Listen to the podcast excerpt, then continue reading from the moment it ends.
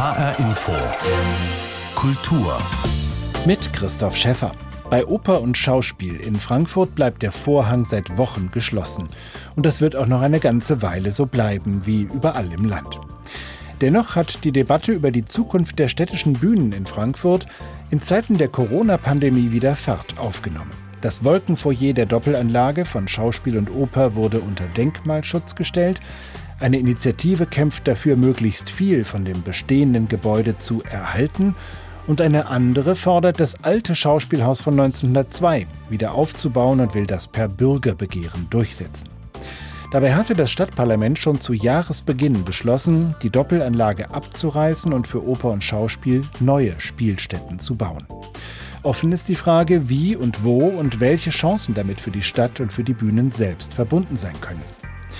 Dazu hat das Deutsche Architekturmuseum in Frankfurt jetzt einen mehrteiligen Bürgerdialog Bühnen der Zukunft gestartet. Den ersten Abend zum Thema offene Bühnen, öffentliche Räume habe ich moderiert. Die Debatte war am 8. Dezember per Livestream zu verfolgen. Meine Gesprächspartner waren Ina Hartwig, die Frankfurter Kulturdezernentin, Jörg Schaub, Geschäftsführer der Wirtschaftsinitiative Frankfurt Rhein-Main, sowie zugeschaltet aus ihren Homeoffices in Hamburg Ingrid Breckner, Stadtsoziologin an der Hafen City Universität und in Berlin der Architekturkritiker Falk Jäger. Offene Bühnen, öffentliche Räume. Ausschnitte aus dieser Debatte im Deutschen Architekturmuseum jetzt in HR Info Kultur. Ina Hartwig, ich würde gerne bei Ihnen anfangen. Es hat sich ja in den letzten Monaten einiges getan, was das Thema angeht. Das hat vor allem mit zwei Initiativen zu tun, die ganz unterschiedliche Ziele verfolgen. Zum einen gibt es eine Initiative, die gerne das Schauspielhaus von 1902 rekonstruieren und wieder aufbauen würde und die dafür ein Bürgerbegehren gestartet hat, was jetzt geprüft wird vom Rechtsamt der Stadt. Und es gibt auf der anderen Seite die Initiative Zukunft städtische Bühnen, die das bestehende Gebäude gerne zu einem großen Teil erhalten würde und die sich dabei auch auf den Denkmalschutz berufen können, der ja das Wolkenfoyer, also die große gläserne Front mit den Wolken, mit der Wolkenskulptur unter Denkmalschutz stellen will. Sind diese beiden Initiativen für Sie, Frau Hartwig, Anlass, die Entscheidung für Abriss und Neubau nochmal zu überdenken? Ich möchte zwischen diesen beiden Initiativen wirklich sehr deutlich unterscheiden. Die eine Initiative, die sich eine Rekonstruktion des Baus von 1902 wünscht, des Seelingbaus, ist für mich äh, überhaupt nicht inspirierend. Das muss ich ganz offen sagen. Ich halte das für eine rückwärtsgewandte Perspektive, die ein Theater der Zukunft nicht weiterbringt. Ich bin fest davon überzeugt, dass wir, wenn wir die Bühnenfrage für Frankfurt lösen, eine in die Zukunft gerichtete Perspektive einnehmen müssen. Ich will damit nur andeuten, dass eben das äh, Publikum und der Gegenwartsbezug einer Stadt für mich sehr wichtig ist bei der Frage, ähm, wie wir mit den Bühnen zukünftig umgehen. Und ich sehe hier bei einer Rekonstruktion des Gebäudes von 1902 keine Perspektive, die uns weiterbringt. Die andere Initiative hingegen hat äh, ein großes Verdienst. Sie hat äh, daran erinnert, ähm, woran ich ehrlich gesagt auch immer schon erinnert habe, nämlich, dass die 50er und 60er Jahre Bauten in Frankfurt, aber auch anderswo einen Wert haben, der vielleicht doch eine Weile lang nicht angemessen gewürdigt worden ist. Äh, und insbesondere die Theaterdoppelanlage, deren Foyerbaujahr von 1963 stammt, inzwischen allerdings äh, durch diverse Umbauten auch nochmal verändert worden ist. Ähm, dieses Gebäude, insbesondere der vordere Teil, steht ja für die 60er Jahre für eine gewisse Transparenz, für einen Aufbruch in eine sich demokratisierende Bundesrepublik. Und dieses Gebäude hat auch Frankfurt sehr stark geprägt und all das fokussiert sich in dem Wolkenfoyer, also der Glasfront mit ihrer schönen Transparenz und den Wolken von Sultan Kemeny. Dieser Foyerbau ist nun unter Schutz gestellt worden von der Landesdenkmalbehörde und ich bin über diese Entscheidung sehr froh, weil sie uns die Sicherheit gibt, die wir schon lange uns wünschen. Äh, man muss dazu sagen, sie hat nicht den Rest des Gebäudes unter Schutz gestellt, sondern eben nur den Foyerbau.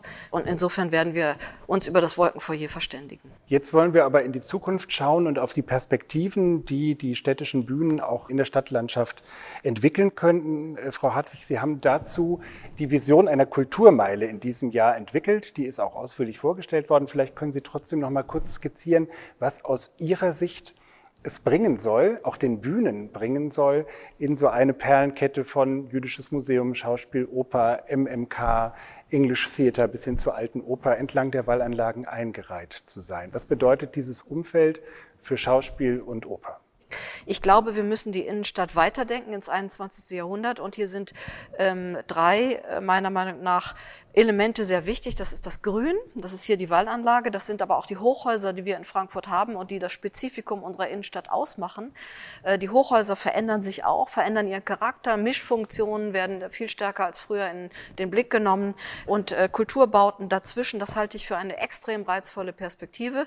Und es würde sich dann, wie Sie sagen, eine neue Kulturmeile ergeben vom Jüdischen Museum südlich bis zur alten Oper nördlich, vorbei an einem Schauspiel, äh, einem neuen Schauspiel auf dem Willy Brandt-Platz, dem MMK Tower, einer neuen Oper, äh, einer neuen Dependance für das Weltkulturenmuseum und dann abschließend die alte Oper. Auf der linken Seite würde noch das English Theater liegen. Also das wäre eine Kulturmeile entlang der Wallanlage, ähm, die sich gewissermaßen die hinzukäme zu dem heute schon vorhandenen äh, Museumsufer entlang des Mains und man hätte dann sozusagen so eine neue Achse. Ich glaube, das ist eine klasse Perspektive für die Innenstadt in Frankfurt. Ich würde jetzt gerne Ingrid Breckner in Hamburg äh, mit dazu nehmen. Äh, so ein äh, Schauspiel- und Opernhaus, wo abends was los ist, ist natürlich tagsüber nicht unbedingt belebt und kein Beitrag dazu, dass in der Stadt was passiert. Daher an Sie die Frage, äh, Frau Breckner, welche Chancen gibt es denn, dass Bühnengebäude auch tagsüber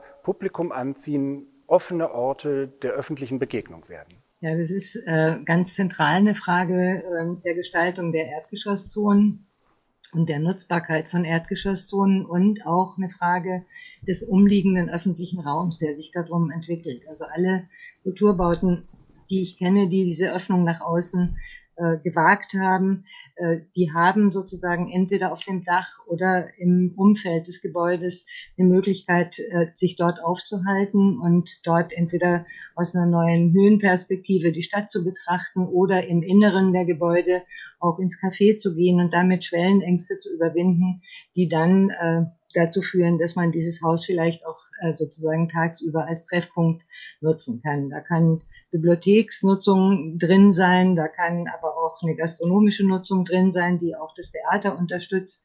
Das ist sehr stark eine Frage der Kombination äh, der verschiedenen Möglichkeiten, aber es braucht im Grunde genommen diese öffentliche Zugänglichkeit, sowohl im Erdgeschoss als auch drumherum, mehr als nur Straße und Gehweg. Sie sind an der Hafen City Universität in Hamburg, das heißt, Sie haben die Elbphilharmonie direkt vor der Nase. Ist die denn ein gutes Beispiel dafür? Bietet die auch öffentliche Räume, die die Leute für sich entdecken können, die als Treffpunkte funktionieren oder kennen Sie bessere Beispiele?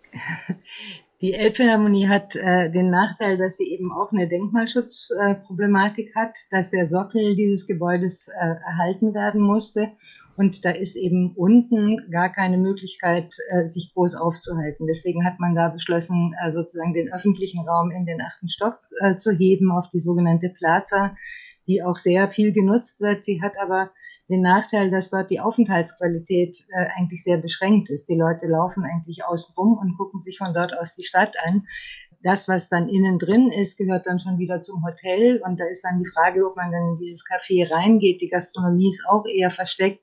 Also es ist eine schwierige Erschließung von außen. Ein ganz anderes Beispiel ist für mich die Oper in Oslo beispielsweise, wo man einfach sehen kann auf den Bildern, dass sich da die Leute tagsüber eben auch treffen, sich aufhalten auf diesem wunderbaren Dach und äh, ich habe selbst mit äh, Kunden der Oper in Oslo gesprochen, die mir dann erzählt haben, dass sie das inzwischen sozusagen zu einem Alltagsort geworden ist, dass äh, die Eintrittskarten so günstig sind und dass sie sich eben am Nachmittag hier auch mit Freundinnen und Freunden treffen, um dann abends gemeinsam zu essen und anschließend äh, eine Veranstaltung zu besuchen. Also da sieht man einfach die Anziehung des Hauses. Da bekommen wir schon so ein paar Hinweise, wie so öffentliche Räume in einem öffentlichen Bühnenhaus aussehen könnten. Jörg Schaub von der Wirtschaftsinitiative Frankfurt Rhein-Main. Sie setzen sich ja für den Standort Frankfurt und Rhein-Main für die Metropolregion ein im internationalen Wettbewerb. Welche Rolle spielen Kulturgebäude, spannende auch Begegnungsräume für die Wirtschaftsinitiative, wenn es um die Konkurrenz von Standorten geht. Und welche Fantasien verbinden Sie mit so einem Neubau von Schauspiel und Oper irgendwo im Zentrum Wir reden ja immer von den sogenannten harten Faktoren wie Einwohnerzahl, Bruttowertschöpfung etc. etc. Aber wir wissen auch, dass ähm, wenn es um das Thema Lebensqualität geht und äh, das steht bei den meisten Menschen heute in dem Vordergrund, dass dort natürlich ähm, solche Projekte wie Kulturprojekte oder auch ähm, das Thema Naherholung ähm, eine Riesenrolle spielt dahingehend, wo ziehe ich hin, äh, wo möchte ich meine Familie großziehen und ähm, deshalb ähm, setzen wir uns auch dafür ein, weil es ist ein super Momentum für die Stadt Frankfurt und für die Region und ein Privileg, ähm, wenn man vielleicht die nächsten 100 Jahre Kulturinfrastruktur in dieser Region prägen darf. Wo wir halt für werben, ist, dass man bitte sehr, sehr mutig an so eine Sache herangehen muss. Also wir sind nicht der Kultur-Hotspot in Europa. Aber so ein Projekt hat natürlich ein immenses Potenzial, sowas zu entwickeln. Ich würde gerne den vierten unserer Gesprächsrunde in Berlin jetzt noch mit einbeziehen, äh, Falk Jäger. Wir sind ja jetzt gerade schon fröhlich dabei, alle möglichen Erwartungen mit so einem neuen Bühnenhaus zu verbinden, auch neue Funktionen draufzusatteln. Von Café und Gastronomie ist schon die Rede, von öffentlichen Treffpunkten, Bibliotheken und sowas wären auch denkbar im Umfeld eines Bühnengebäudes. Wie sehen Sie das? Ist so ein Theater, ein Opernhaus ein Ort, an dem man alles Mögliche machen kann? Oder sind Sie als Besucher einer Theater, einer Opernvorstellung auch ganz froh, wenn es noch ein bisschen was von der Aura eines Kunst- und Musentempels hat? Ja, diese Aura fände ich schade, wenn die ganz verloren ginge. Aber ich wollte noch mal auf Frau Harpig äh, etwas eingehen. Äh, sie spricht von einer Achse, äh, die da durch die Stadt gelegt wird. Äh, das sind meines Erachtens alles Marketing-Dinge.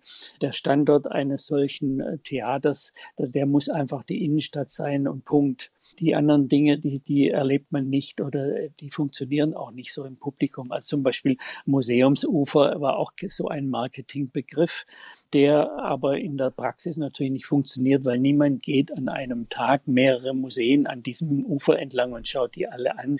Was die Verknüpfung von anderen Nutzungen mit einer primären Nutzung betrifft, äh, das sehe ich äh, von der Typologie her eine Art Hierarchie bei Kulturgebäuden.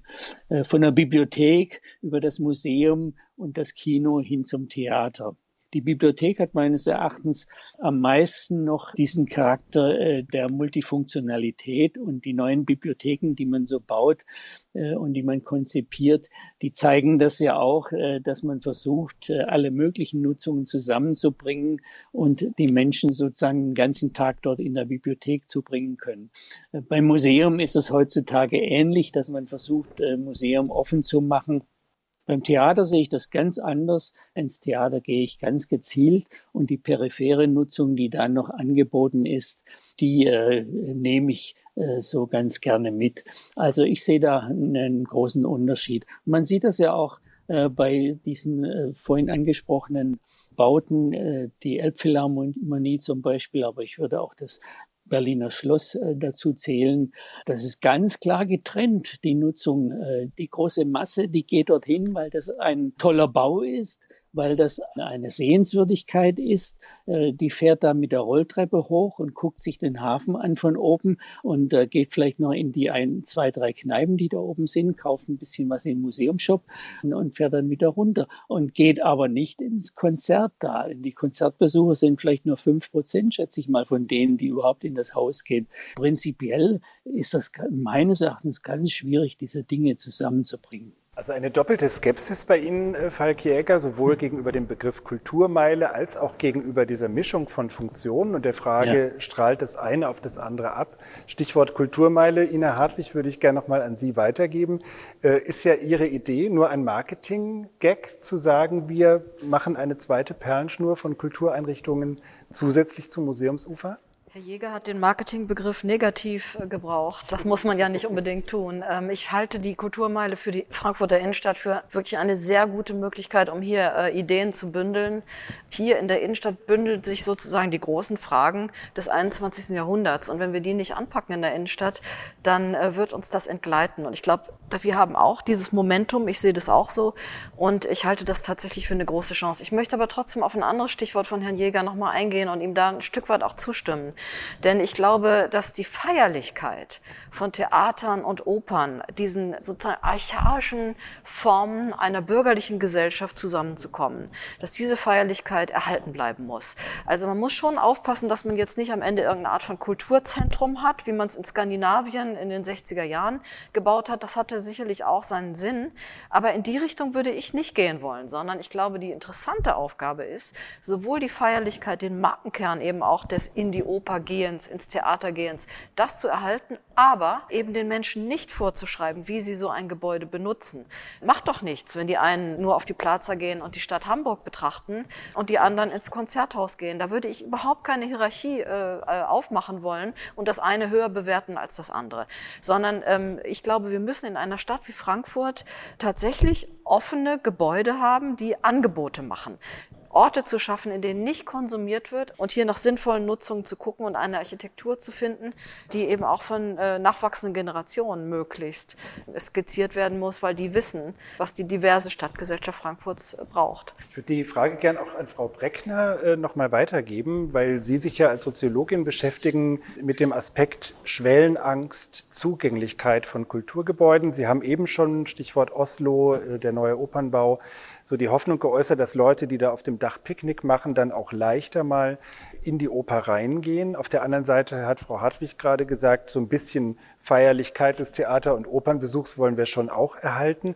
Ähm, wie kann man das lösen? Also wie kann man sozusagen die Ernsthaftigkeit des Kunstangebotes, was in so einem Gebäude stattfindet, trotzdem verbinden mit einer Offenheit, mit einer leichten Zugänglichkeit, äh, vielleicht auch damit Leute wirklich aus der einen Nutzung in die andere ein bisschen anzulocken? Funktioniert das? Ich glaube, man muss soziologisch sich überlegen, was man mit äh, der bürgerlichen Feierlichkeit meint, weil die sich tendenziell, wenn man in die äh, Sozialstrukturentwicklungen reinguckt, äh, auflöst. Also allein mit einem traditionellen bürgerlichen Publikum wird man natürlich so ein Haus nicht sozusagen für die Diversität der Gesellschaft öffnen. Eine gute Möglichkeit, so ein Haus auch tagsüber für kulturelle Sachen äh, zu öffnen, kann man in Amerika sehen, wo in Bibliotheken zum Beispiel einstündige Lesungen in der Mittagspause stattfinden. Die Frage ist, was machen diese Angestellten in den Hochhäusern? Ist es nicht eine Möglichkeit für die auch ein Kulturangebot über den Tag zu vermitteln, wo man eine Pause mit einem kulturellen kleinen Highlight verbinden könnte? Und Feierlichkeit muss auf jeden Fall erhalten bleiben, aber Feierlichkeit hat ganz unterschiedliche Gesichter mit, mittlerweile, weil die Gesellschaft eben so unterschiedlich äh, sich äh, ausdifferenziert hat. Das Theater und die Oper, natürlich, das sind Orte der Konzentration, das ist vollkommen richtig und es ist etwas anderes, ob wir den Innenraum denken oder ob wir den Außenraum denken. Der Innenraum muss natürlich eine konzentrierte Kunstproduktion und ein Kunsterlebnis ermöglichen.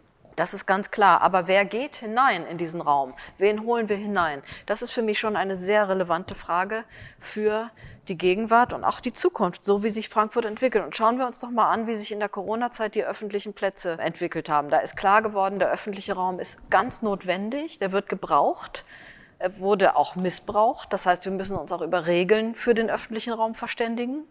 Das ist ganz klar, aber das ist eine gesamtgesellschaftliche Aufgabe, die sich eben bündelt an dieser Frage, wie wir die Innenstadt hier in Frankfurt weiterentwickeln, woran wir festhalten und was wir womöglich ändern. Und ich denke, diese Vorstellung einer geschlossenen Bildungsgesellschaft, die ja letztendlich in den 60er Jahren bei aller äh, Hinwendung zur Avantgarde noch existierte, die existiert so nicht mehr und die gilt es auch aufzubrechen, wo sie noch existieren sollte. Ich bin der Meinung, Kunst muss gut sein, muss groß sein und sie muss für alle da sein.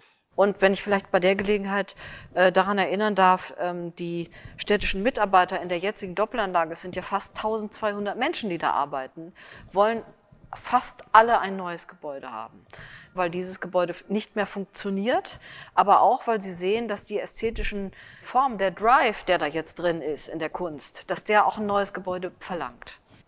Ich würde damit gerne in eine kleine Schlussrunde gehen, beginnt bei Frau Breckner in Hamburg. Ähm, einfach mal eine Vision in zehn Jahren, ausgehend von dem, was Sie äh, über die Frankfurter Situation wissen, was Sie aber auch international beobachten. Was ist Ihre Vision für die Bühnen, für Oper und Theater in Frankfurt in zehn Jahren?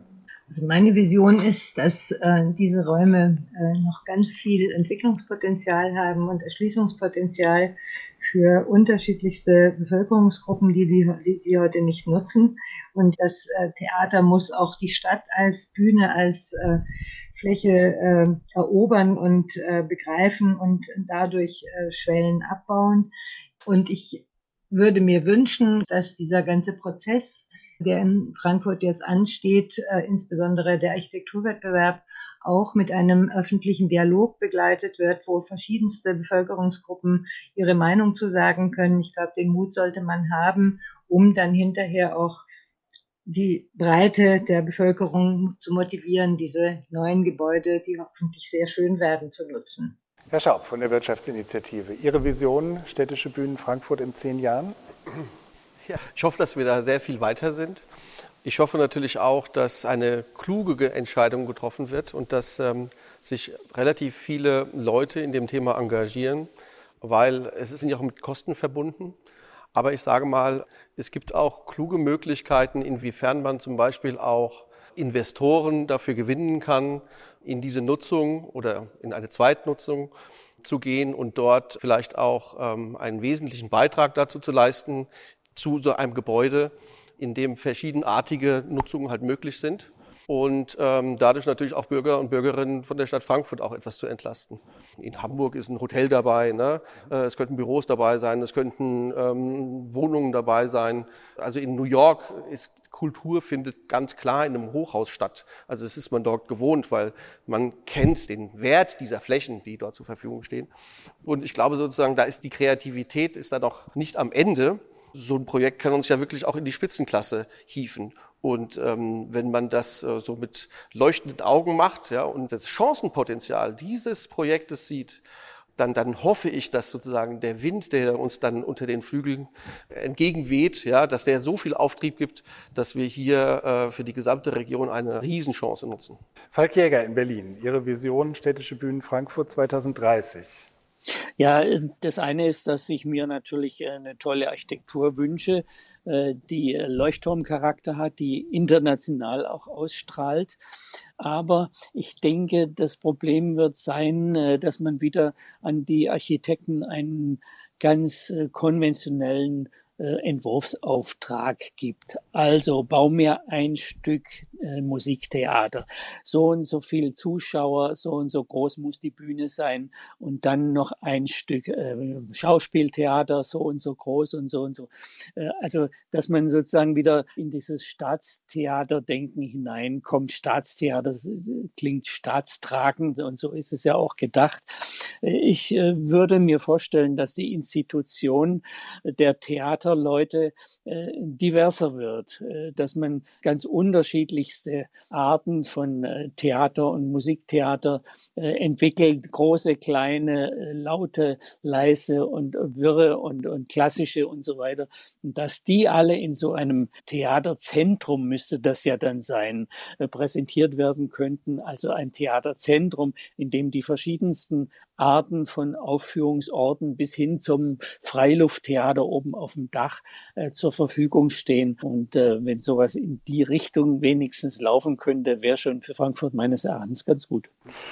Ina Hartwig, Ihre Vision von der Kulturmeile haben Sie schon dargestellt. Die äh, kennen wir. Daher an Sie äh, zum Schluss die Frage, was nehmen Sie heute Abend mit aus dieser Debatte für die weiteren Entscheidungsfindungen, Diskussionen? Welche Anregungen haben Sie heute gewonnen? Ja, vielen Dank für die schöne Frage. Ich nehme mit, dass äh, wir weiter diskutieren müssen. Ich äh, nehme es als Hoffnungszeichen, dass sich so wahnsinnig viele Menschen für dieses Projekt interessieren. Und ich glaube, das liegt schlichtweg daran, dass hier so viele Fragen und Energien zusammenkommen. Und wir müssen natürlich auch mit der jungen Generation sprechen. Wir müssen mit Menschen mit Migrationsgeschichte sprechen, die in Frankfurt bekanntermaßen sehr präsent sind. Wir müssen die Stadt in die Zukunft denken und wir müssen gleichzeitig aufpassen, dass wir nicht die gewachsenen äh, Strukturen und Traditionen unnötigerweise über Bord werfen. Ina Hartwig, die Frankfurter Kulturdezernentin in der Debatte über offene Bühnen, öffentliche Räume im Deutschen Architekturmuseum in Frankfurt. Außerdem waren dabei Jörg Schaub von der Wirtschaftsinitiative Frankfurt Rhein-Main, die Soziologin Ingrid Breckner aus Hamburg und der Architekturkritiker Falk Jäger aus Berlin. Das war HR Infokultur heute mit Ausschnitten aus einer Diskussionsveranstaltung vom 8. Dezember, Den kompletten Mitschnitt finden Sie auf dem YouTube-Kanal des Deutschen Architekturmuseums, den Podcast zu dieser Sendung bei hrinforadio.de. Mein Name ist Christoph Schäffer.